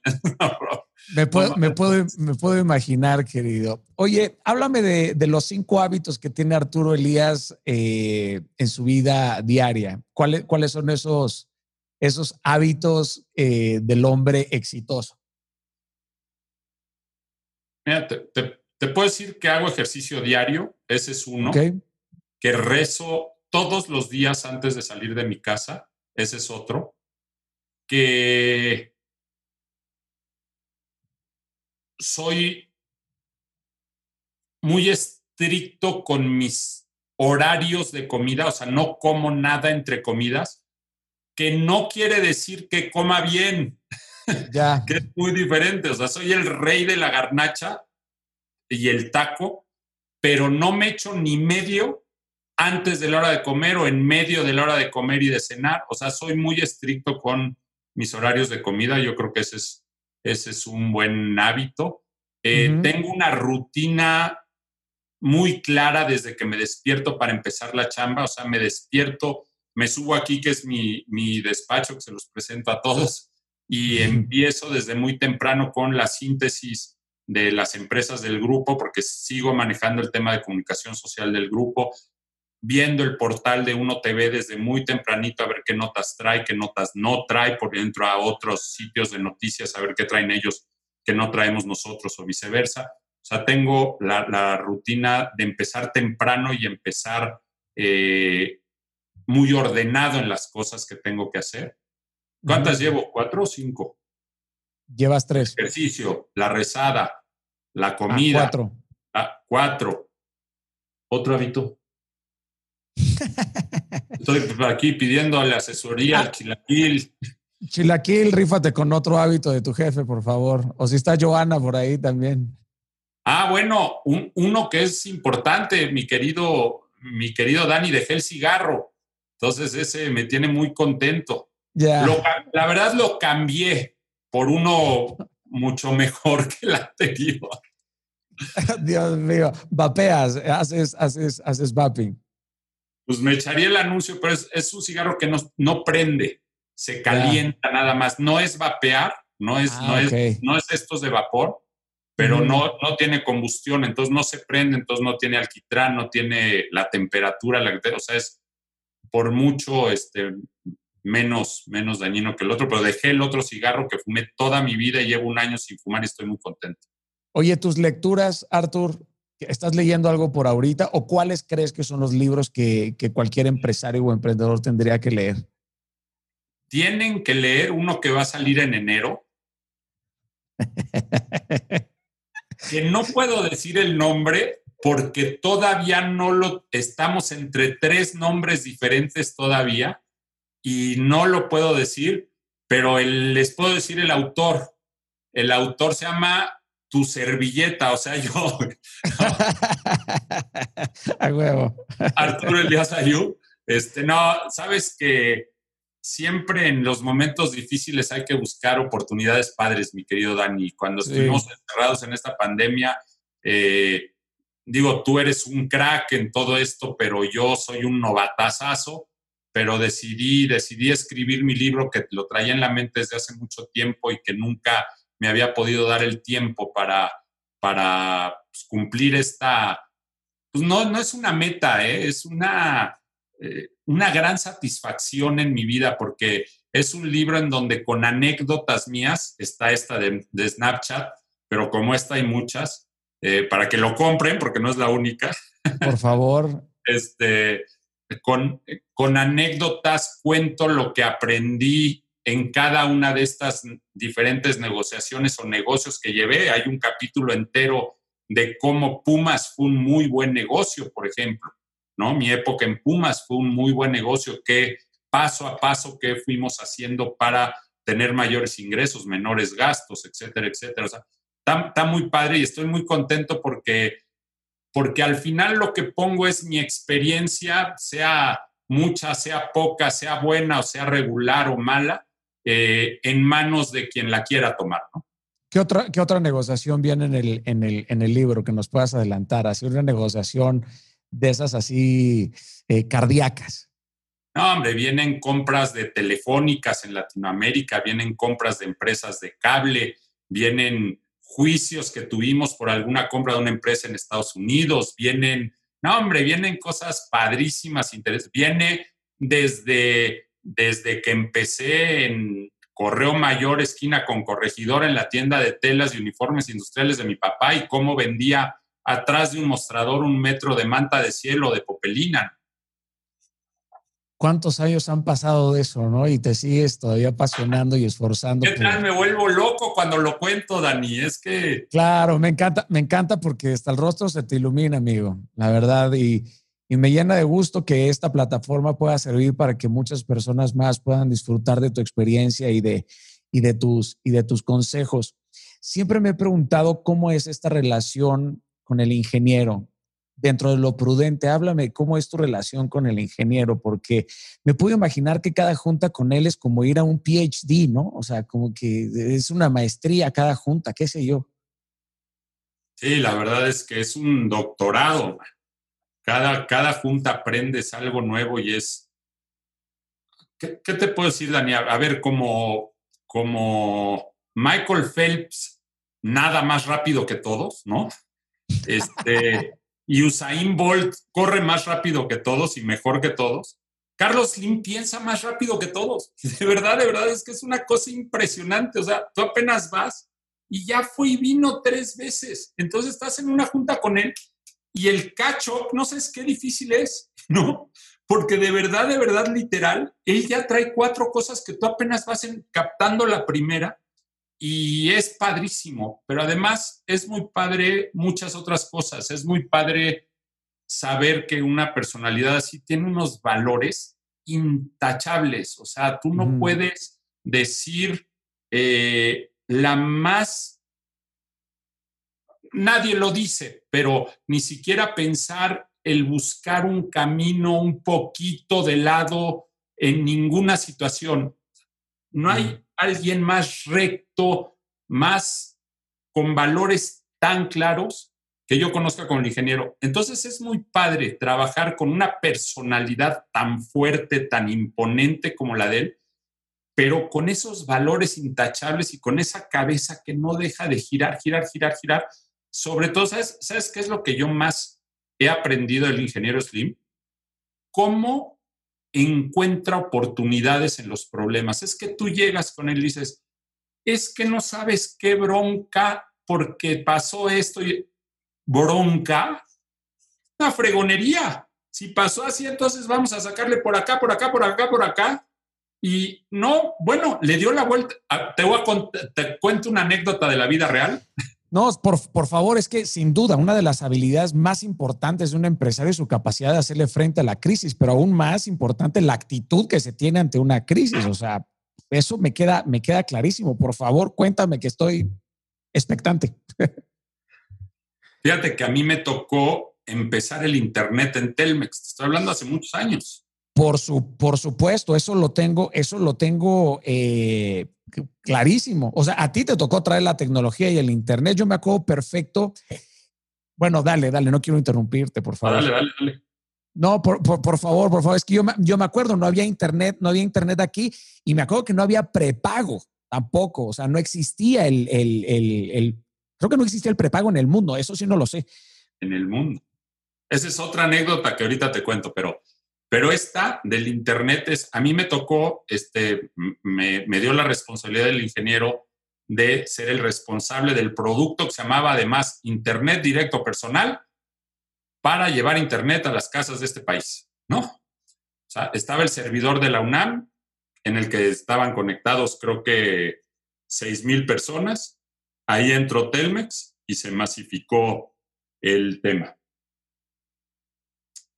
Total, empezamos a hacer la infraestructura, empezamos a, hacer, vendíamos un kit con, con, discos de esos, ¿cómo se llamaban? Floppies o ¿cómo se llamaban? Con los floppies, claro, claro. Que tenías que instalar en tu computadora. De tres y media. ¿No? Entonces hicimos la cajita, el kit, bla, bla, y un día llego con el ingeniero después de un tiempo y le digo, ¿qué crees? Somos los reyes de Internet. Ya tenemos 190 mil conexiones. Me dice, ¿qué? Le digo, ¿qué tal? Y me dice, pero es que es nada, este es el producto que va a revolucionar el mundo y lo tiene que tener cada mexicano en su casa. No me vengas con que vendiste 190 mil. Le digo, no, es que 190 mil es el 100% del mercado. ¿Cómo? Ah, ok. Y le digo, es el 100% del mercado porque solo hay 190 mil gentes que tienen una computadora en su casa con capacidad para conectarse a Internet. Ah, entonces la bronca es que no hay computadoras. ¿Por qué? Pues porque cada computadora vale mil y cacho de dólares y el poder adquisitivo de la gente no da para tener una computadora en su casa, ¿no? Que además antes no sabíamos todo lo que podía hacer una computadora. Yo, yo tenía una computadora en mi casa y jugaba Tetris, compadre. Literal era para lo que la usaba, ¿no? Este. Y me dijo, entonces el problema es que no hay computadoras. ¿Por qué? Pues porque la gente no tiene para desembolsar 1.300 dólares. Pues listo.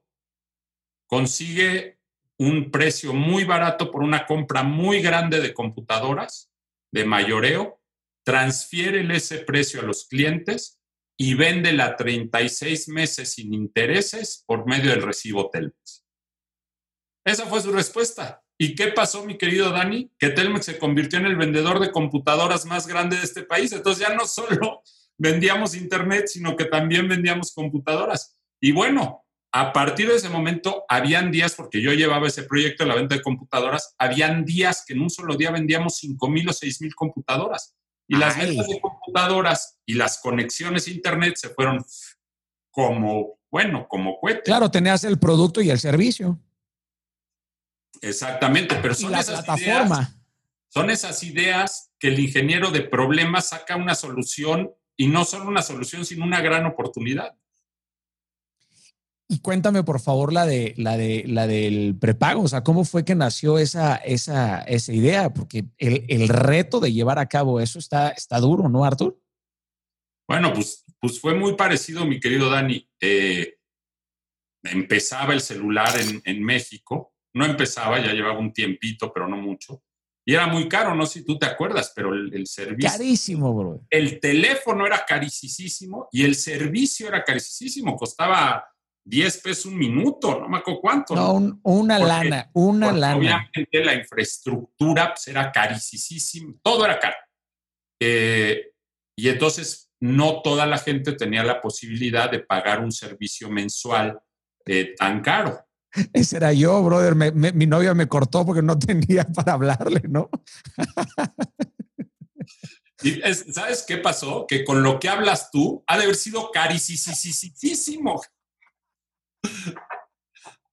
Claro, con todo lo que yo puedo. No, pero en ese entonces no hablaba tanto, cabrón. De, de, veras, compadre, ahorita que lo pienso, espero que tengas Telcel, porque si no se nos caen los ingresos al suelo, ¿eh? Oye. Eres lo máximo. Sígueme contando, Arthur, porfa. Y, y entonces, eh, dice el ingeniero, no, no, no todo el mundo tiene la capacidad para pagar mes a mes un servicio de, de, en estas condiciones. Pero ¿qué creen? Esto fue en una junta que nos citó de repente. Se me ocurrió el plan Gillette. dijimos, ¿qué es eso del plan Gillette? Pues así como Gillette vende la, la rasuradora y por aparte las, las, las, navajitas, ¿no? Y te vende una sola vez la rasuradora y luego las navajitas, pues aquí vamos a buscar un aparato muy barato que se vende en el súper y en la farmacia una sola vez y que la gente cuando tenga capacidad para pagar el servicio, que compre una tarjetita y se la ponga a su aparato y cuando no tenga lana en la bolsa, no importa, ahí tiene su aparato esperando a que vuelva a tener la capacidad de comprar otra tarjetita. ¿Y qué crees que eso no existía en ningún lado del mundo, Dani? Entonces nos puso a averiguar sistemas, softwares, todo lo que se necesitaba para que le pusieras un numerito a tu celular, rasparas la tarjetita que así empezó el plan amigo, ¿te acuerdas? Y te saliera un número y te cargara un saldo y, y los socios que teníamos en aquel entonces, que era una empresa americana, que ahora, por cierto, es ATT, nuestro competidor, pero en aquel entonces era nuestro socio, y una empresa francesa, eh, France Telecom, que eran los socios de, de, Telmex y Telcel en aquel entonces, Le dijeron al ingeniero, es que esto va a canibalizar horriblemente a los usuarios que tienes pagándote eh, cada mes. Dijo el ingeniero, sí, nada más que el mundo de clientes va a crecer eh, de una manera tan importante que esa canibalización del tamaño que sea no importa, porque vamos a cambiar radicalmente el, juego de la telefonía. El juego de la telefonía. Y pasa que fue a nivel mundial, o sea, quien inventó el prepago a nivel mundial fue el ingeniero Carlos Slim con su plan Gillette y luego lo empezaron a copiar en otros países. Qué tremendo. Oye, ¿las juntas con él son largas o cortas? Largas. Sí, largas, largas. largas. porque estar pendiente, pendiente, pendiente y que no se te vaya una es difícil. No sé lo difícil que es, pero son padrísimas, son apasionantes. Oye, ¿y te ha regañado alguna vez? Sí, me toca. Sí, pero se pone, pero, pero, pero regaña duro o así es, así cortito. Es duro, Pero, es duro, pero es respetuoso, que es muy importante. Oye, ¿y alguna vez le has dicho, le dices siempre ingeniero o sí le dices suegro? Fíjate que es curioso porque entre libaneses eh, las familias se conocen mucho y yo a Joana la conocí porque mi mejor amigo era Carlos, su hermano, desde muy chiquitos. Cuando eres amigo de los hijos, eh, a los papás les dices tío. Pasa mucho, por ejemplo, en Monterrey también, ¿no? Que se dicen, entre los papás de los amigos se dicen tío. Entonces, desde muy chavito le dije tío y pues le sigo diciendo tío. Ni suegro ni ingeniero. Qué, gracioso está eso. Está, está, está muy bonita la, anécdota. Oye, em, pasando a, otro tema. Hace rato te pregunté por, por Shark Tank, pero quiero volver rápido a ese, a ese asunto. Eh, ¿Has cambiado algo en ti como líder y como directivo después de estas habilidades que has aprendido delante de la, delante de la televisión? Yo quiero pensar que no, mi querido eh, no sé, a lo mejor alguien por ahí te dice, no manches, desde que sale en la tele es un mamila. Pero yo, yo quisiera pensar que no. Yo, yo quisiera pensar que la, verdad es que por la intención, como te comentaba hace un rato, por la que yo hago Shark Tank, eh, me lleva a, mantener al mismo Arturo que he sido siempre. Si, me tuvieras que recomendar invertir en algo, si tengo mil, tres mil, cinco mil y diez mil dólares, ¿en qué, ¿en qué me recomendarías hacerlo? En ti mismo. En ti mismo para, con esas cantidades yo las invertiría en educación, en estar bien tú, en salud, para que eh, puedas empezar un negocito con el conocimiento, con las ganas y con la garra que necesitas. Con esas cantidades que me mencionas, yo las invertiría en conocimiento, la gran mayoría, en estar bien tú, para poder empezar. Si ya tuvieras eso y me dices, si tengo 10 mil dólares, mi Artu, además de que ya tengo todo eso, yo para empezar lo que recomiendo siempre es el comercio. El comercio es lo más noble que hay, mi querido Dani tú compras y vendes. Y con ese dinero compras más y vendes más. Y compras lo que sabes que vas a vender o que ya probaste que puedes vender. Y es una forma de ir creciendo, creciendo, creciendo muy fácil cuando el capital que tienes para empezar un negocio es limitado. O sea, yo puedo empezar, o sea, yo, he pensado que si algún día eh, me quedara sin nada, ¿qué haría?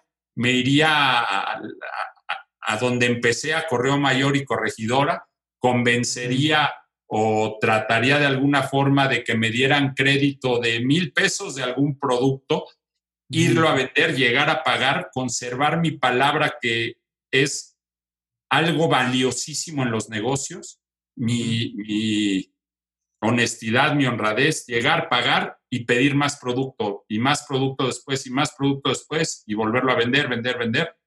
Y, y así empezaría yo a, hacer un capital para hacer un negocio diferente de lo que fuera, pero yo empezaría con el comercio. O sea, forjarte una, una reputación honorable, O sea, ponerle realmente el valor que, representa tu, palabra también en, cualquier negocio.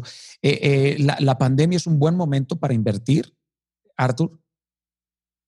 Yo creo que no hay buenos ni malos momentos, Dani. Yo creo que depende mucho de ti y las ganas que tengas. Eh, la pandemia es un gran momento para ciertos negocios y un pésimo momento para otros. Si me dices, eh, Arthur, ¿cómo ves que voy a hacer una línea de cruceros? Te diría, no, mira, ni please, espérate tantito, ¿no?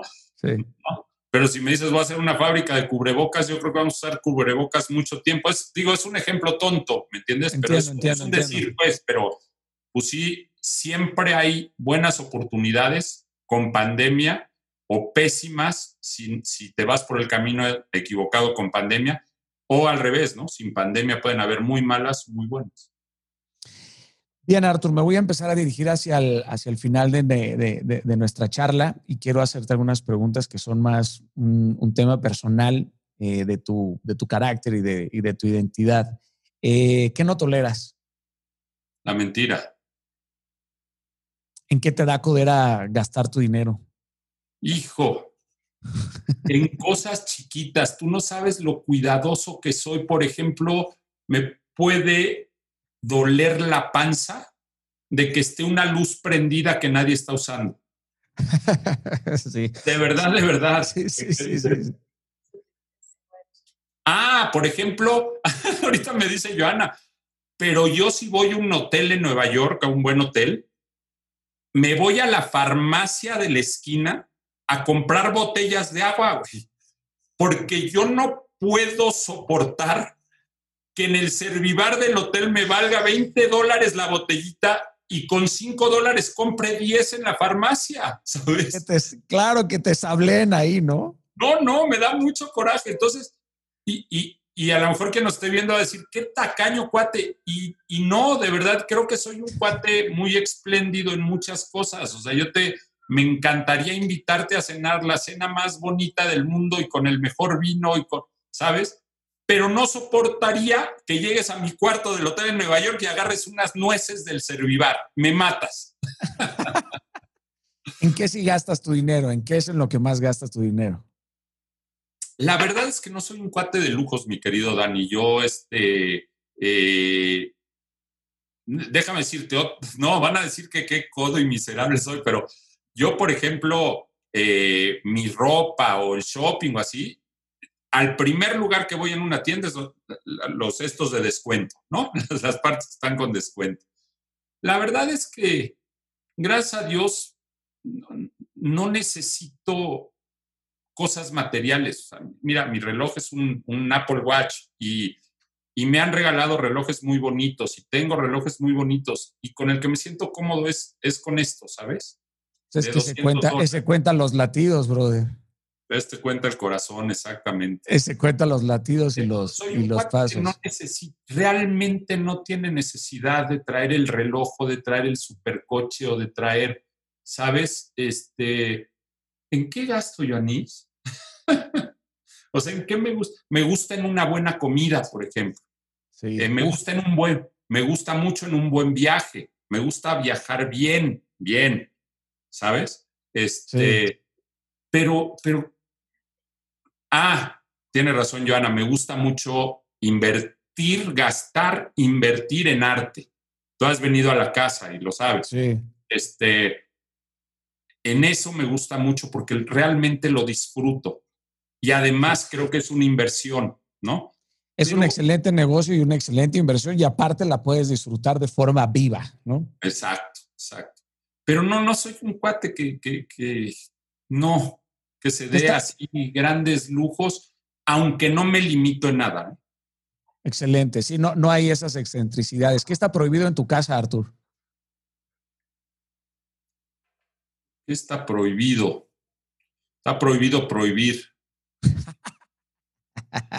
Están prohibidas las mentiras, mi querido Dani, están prohibidas eh, las faltas de respeto, están prohibidos eh, pues yo te diría que eso, ¿no? las faltas de respeto están totalmente prohibidas aquí. Oye, Artur, si fueras presidente de México, ¿qué harías en tus primeros 10, 100 días de gobierno?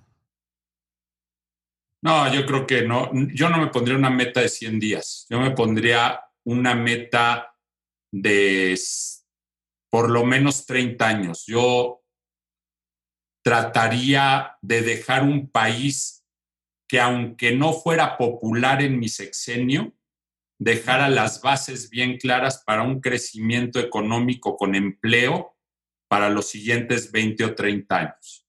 Ese sería mi gran objetivo, que la educación, la salud y que cada mexicano tuviera un empleo digno. Ese sería mi gran objetivo a largo plazo, a 100 días, la verdad es que no me importaría nada lo que pasara o no. Bueno, es la, es la primera vez que escucho una respuesta de esa, de esa índole, ¿no? O sea, una visión eh, concreta a futuro para que haya una continuidad de esa visión, o sea, porque lo que estás diciendo es que es imposible, de alguna u otra forma, consolidar un plan o un proyecto para un país como el nuestro en, en 100 días o demostrar resultados en 100 días. Y, y, en seis, y en seis años, Dani. Claro. Pero, pero desafortunadamente pasa que el gobernante, no solo en México, yo creo que en el mundo, y es la naturaleza del ser humano, pues quieren dejar su legado y presumir sus éxitos. Y la verdad es que un plan de desarrollo de un país no puede llevar seis años. Imagínate tú cambiar la educación en México. Tú dime, tú eres un cuate muy abusado, ¿cuánto tiempo llevaría? No, no, no, este, Arthur, es uno, es uno de mis, de mis sueños. O sea, la educación es la gran tarea de nuestro continente, Arthur. Es la verdad. Es, es, eh, es, el, es el asunto fundamental el, el, día de hoy, ¿no? Reestructurar por completo la educación, enseñar más allá de las competencias blandas, ¿no? Eh, es, es urgente, urgente. Y de hecho, yo he desarrollado, llevo muchos años realmente empujando para meter clases de autoestima, de expresión corporal, de comunicación asertiva. Años, querido, años de verdad intentándolo, hablando con senadores, creando proyectos sociales para meter esta información a la escuela, pero la gente o por lo menos quienes hoy por hoy se encargan de la educación no le dan la importancia a, esto, ¿no? Y, la verdad es que hoy por hoy seguimos graduando a miles de, jóvenes, pero el mercado laboral ni siquiera tiene cómo absorberlos. O sea, estamos, estamos graduando gente también frustrada, gente también triste y, y, bueno, no sé cuántos años tardaría, pero para mí, aparte hoy el Internet ha democratizado el conocimiento, Arthur. O sea, estamos comenzando a ser educados de forma global. Eso es una realidad y la ignorancia ya es una opción. O sea, ya la persona que por, por mínimo privilegio que tenga en un acceso hacia cualquier web, tiene la capacidad de adquirir conocimiento y ahí es en donde nos damos cuenta que el conocimiento importa, pero importa más el entendimiento. Estamos hablando que 100 años, Arthur, yo creo, o sea, ¿cuántas generaciones se necesitan para, para cambiar la, la educación? Es, es, exacto, exacto. Pero yo creo que en seis años sí tienes el tiempo suficiente para dejar unos cimientos súper sólidos para el desarrollo de una buena educación en los siguientes 15 o 20, ¿no? O lo que se necesite o 10. Pero yo creo que en seis años sí te da tiempo de dejar unos cimientos súper sólidos para un país con una buena educación, un país con una buena salud, un país con un buen rumbo para un crecimiento económico. Yo creo que te da el tiempo si tienes la, la visión y la humildad de, de, que por ahí digan no hizo nada, pero que después se den cuenta que dejaste esos cimientos y que el país despegó gracias a que las bases abajo estuvieron muy sólidas. Y la gente no es tonta, ¿eh? La gente se da cuenta. A mí me encantaría ver a todos los partidos uniéndose en un proyecto nacional. O sea, sé que es una postura bastante romántica e, e idealista, eh, pero lo que tú mencionas tiene, tiene cierto espíritu de eso. O sea, eh, sea el gobierno que continúe, sería interesante, por supuesto, que participaran absolutamente todos, más allá de sus propias conveniencias, sino en las convicciones, por supuesto, primordiales de, de su patria. Hablando de educación, Artur, ¿qué tan importante es un título universitario para ti en el contexto de contratación de un senior o de un directivo? Nada. Wow. Eh, eh, gracias por tu respuesta, querido, porque pienso que es importante probablemente tener un título para ciertas, para ciertos oficios y para ciertas vocaciones, pero sin duda creo que la gente no tiene que tardar mucho en emprender para que no tengan un título muy largo y unos ingresos muy cortos, ¿no? Totalmente. Digo, sí, sí quiero que mi doctor tenga un título y un doctorado. Claro. A eso me refería. Hay ciertos oficios, hay ciertas vocaciones que, que, necesitan, por supuesto, una certificación obligatoria. Y el ingeniero que construye tu casa también, pero, yo creo que el cuate que me va a llevar mercadotecnia o que va a llevar eh, eh, ventas o que va a llevar, hay muchísimas cosas que yo creo que un título universitario no dice mucho. Eh, dentro de esta balanza y criterios de puntuación, eh, ¿qué puntos le colocarías a los siguientes conceptos dándole uno como mínimo y cinco el máximo? ¿Lealtad? Diez. ¿Se vale? se, vale. ¿Talento? Del uno al cinco, tres. ¿Pasión? Cuatro. ¿Obediencia? Dos. ¿Disciplina? Lealtad 5, obediencia 2. Wow, qué creatividad. Si la, lealtad, está en 5, la obediencia es mucho menos importante. Estoy de acuerdo con ello también. Disposición. 5. De acuerdo, es más importante estar dispuesto en esta vida que estar preparado. Compromiso. Cuatro y medio por no ponerle cinco a todo. Y hablando de deficiencias, Arthur, eh, ya llevamos un buen rato, pero yo sé que la gente lo, va a estar disfrutando mucho. ¿Cuáles, cuáles son tus, tus deficiencias? Yo siempre he creído, si me permites, alargamos un poco en esto, hablar de nuestras deficiencias muchas veces es liberador, ¿no? aceptarlas sin condenarnos a ellas, creo que es uno de los primeros pasos si deseamos realmente mejorar o cambiar nuestra vida, porque las deficiencias siempre pueden ser estos campos fértiles para la mejora. Y me gusta hacer este ejercicio porque es un ejercicio simple, pero cuando compartes tus deficiencias con otras personas, permites que la otra persona gane perspectiva y al hacerlo, por supuesto, en grupo, pues puedes probar tu propia empatía hacia otros y, aprendes a mirarte de una, de una forma menos tiránica y cruel y mucho más objetiva. Así que yo quiero iniciar confesándote, por ejemplo, una de mis deficiencias que tengo y así tú, si tú quieres hacer lo mismo, por supuesto, adelante, pero me encanta este ejercicio, lo hago con, mi equipo y, lo hago eh, con, mis amigos y, siempre es muy bonito. Eh, una de mis deficiencias es la poca tolerancia ante la indisciplina o a los errores cometidos tres veces. O sea, yo suelo ser bastante radical en ello y me es muy difícil aceptar argumentos o justificaciones. Y es, y es curioso porque para muchas personas parecería que no es una deficiencia, sino un sinónimo de excelencia. Pero se convierte en una deficiencia cuando mis estándares crean conflictos reales con las personas que amo y con las personas que lidereo, ¿no? Y, sin duda, pues hoy por hoy, después de un largo tiempo de aprendizaje, prefiero a la gente que a la disciplina. Pero también me ha llevado a entender esto, que, el liderazgo tiene que ser flexible y no, y no voluble. Y esto, pues me ha empujado a, aprender paciencia, que no solía tenerla. La verdad, soy, suelo ser alguien impaciente y a tener un poco más de dominio propio. Eh, y, y esto pues te ayuda, ¿no? A entender que hay personas que no le dan la importancia a ciertos aspectos a los que tú le das un montón de importancia, ¿no? O sea, que pueden ser caóticos en tu vida. ¿Cómo es posible que no le des importancia a esto que es tan, tan fundamental? Y he aprendido a entender que no todo el mundo le da la importancia a las cosas que yo le doy, ¿no? Adelante. Yo ya te dije una de las mías y me ha causado muchos problemas. Ah, yo, comparto contigo la de la paciencia. Yo, yo, yo no puedo estar en una misma actividad una hora, Dani, me vuelvo loco, me vuelvo loco. O sea, esto que está pasando ahorita, estás logrando un milagro conmigo, ¿sabes? no sabes lo impaciente que soy. Por ejemplo, yo veo cómo mis amigos disfrutan tanto una sobremesa. Yo me tengo que parar a caminar alrededor de la mesa, pararme a dar la vuelta a la manzana si estoy en un restaurante. No puedo. otra deficiencia que tengo, tengo que decirte que me cuesta mucho trabajo perder.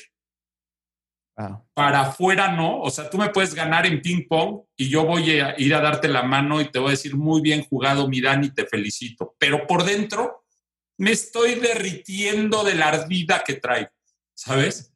Y, y puse el ejemplo del ping pong, pero me pasa en la vida en muchas cosas. O sea, me cuesta por dentro, me cuesta mucho trabajo perder y estoy mal acostumbrado a lo mejor, pero este, pero sí, me, cuesta mucho. Entonces, la, paciencia, el, el que me cueste tanto perder, me cuesta mucho, ¿eh? En, en muchos sentidos. Estoy de acuerdo contigo, querido. A mí, ya que la compartes, la comparto contigo me genera mucho conflicto, no me gusta el número dos, soy, soy vorazmente competitivo. Así. Eh, y, eso a veces te empuja a convertirte en, cinta negra en retórica, ¿no? Para siempre encontrar la forma de, ganar o de darle la vuelta. Eh, pero poco a poco me, he convertido en un, en un honorable perdedor, pero sí, es muy, es muy difícil. Y sabes qué? no sé si te pase, pero siempre se me ocurren las mejores respuestas al día siguiente. Puta, hubiera dicho esto. Ah, no, güey, no, güey. ¿Cómo no le dije así, no? Cabrón, ¿cómo no le dije, cómo no le dije esto? ¿Cómo no, cómo no? Y es, y es este pensamiento obsesivo compulsivo de siempre empujarte a la excelencia, ¿no? O sea, aprender que, lo, que la perfección es enemigo de lo, de lo bueno. Arthur, te voy a hacer las últimas tres preguntas que le hago a todos los invitados. Son un poco dramáticas, pero antes de, llegar a estas preguntas, eh, quiero agradecerte todo tu tiempo y, me entusiasma mucho saber que tú eres alguien que está enfocado también en cambiar la educación. Eh, eh, estoy seguro que convergeremos en algún momento para, para cambiar este sistema educativo, para que nos enseñe autoestima, pensamiento crítico, liderazgo, inteligencia emocional porque sin duda no hay ningún sistema educativo que nos enseñe de forma efectiva la honestidad. Y más allá de las aproximaciones éticas o argumentales, eh, creo, que, creo que es algo que, que, nos surge. Hoy tú tienes un millón de seguidores en Twitter, más de medio millón de Instagram y, agradezco mucho que, le dediques este tiempo a, a entregar esta información que, que vale muchísimo dinero y que la cobran las universidades y que tú con tus hechos vas y pones tu cámara de forma auténtica, real y te tomas el esfuerzo de crear este contenido que lamentablemente también muchos eh, eh, hoy por hoy eh, piensan que hacer miles de videos se confunden que, con, que el, craft es crap, ¿no? Entonces tú, tú vas y, haces y, explicas. Así que te agradezco que estés sumando, por supuesto, a, esto y te felicito muchísimo, aunque no necesitas mis felicitaciones, las digo desde la postura más, más, más humilde. Y ya quiero leer tu libro y esta plataforma y toda la comunidad de, de Inquebrantables siempre va a estar encantado y encantada de, de, recibirte en el momento en que, en que sigas construyendo más, más éxitos. Así que muchas gracias, mi Arthur. Eh, ¿Qué va a decir tu epitafio? Hijo, la, verdad es que no, no, lo quiero ni pensar ni me importa qué diga. Me importa que, eh, que mis hijos se queden aquí con un legado de, de valores claros, que se queden aquí construyendo por un México mejor y, y que si se acuerda alguien de mí o no, ya es lo de menos. Ya dejarlos a ellos haciéndole el bien a los demás, con eso para mí es más que suficiente. Súper bonito. ¿Has pensado en qué canción te gustaría que tocaran en tu funeral? no qué canción, y no sabes el pleito que tengo con Joana de que siempre le he pedido y ya me dijo que no lo va a hacer de ninguna manera, que me lleve mariachis. ¿Qué no lo va a hacer? porque no quiere, porque dice que no, porque además vivimos, Joana y yo éramos recién casados y todavía no creas que hace tanto, y es más, ahora por la pandemia, pero hemos sido muy reventados juntos, ¿no? Nos gusta mucho la fiesta. Y, y hubo muchas veces que acabábamos y salíamos del restaurante del antro y, nos, y no, me pelaba Garibaldi a la plaza, ¿no? Este, nos íbamos un grupo de cuates, entonces hemos vivido muchas cosas de, con mariachis juntos. Entonces siempre le digo, ¿me llevas mariachis a mi funeral? De ninguna manera me voy a morir. Digo, o sea, te vas a morir por los mariachis y no porque me morí. ¿No? ¿Cuál es tu rola favorita de mariachi? Ah, no, no, he pensado, fíjate que no he pensado qué canción, pero seguro tocarán las golondrinas, que no es mi consentida, ¿no? Este, pero sí, sí, si alguien por ahí se avienta la bronca con Joana y es buena onda, cuando se entere que me morí, lléveme mariachis. Me, me comprometo, amigo, me comprometo. No, pero te vas a meter un broncón, ¿eh? No, no importa, tendré que hacer algún tipo de negociación ahí con, con Joana. Esta pregunta final te la deja un invitado eh, venezolano, un joven eh, venezolano, rapero, que se llama Emblema. Eh, un chico sorprendente.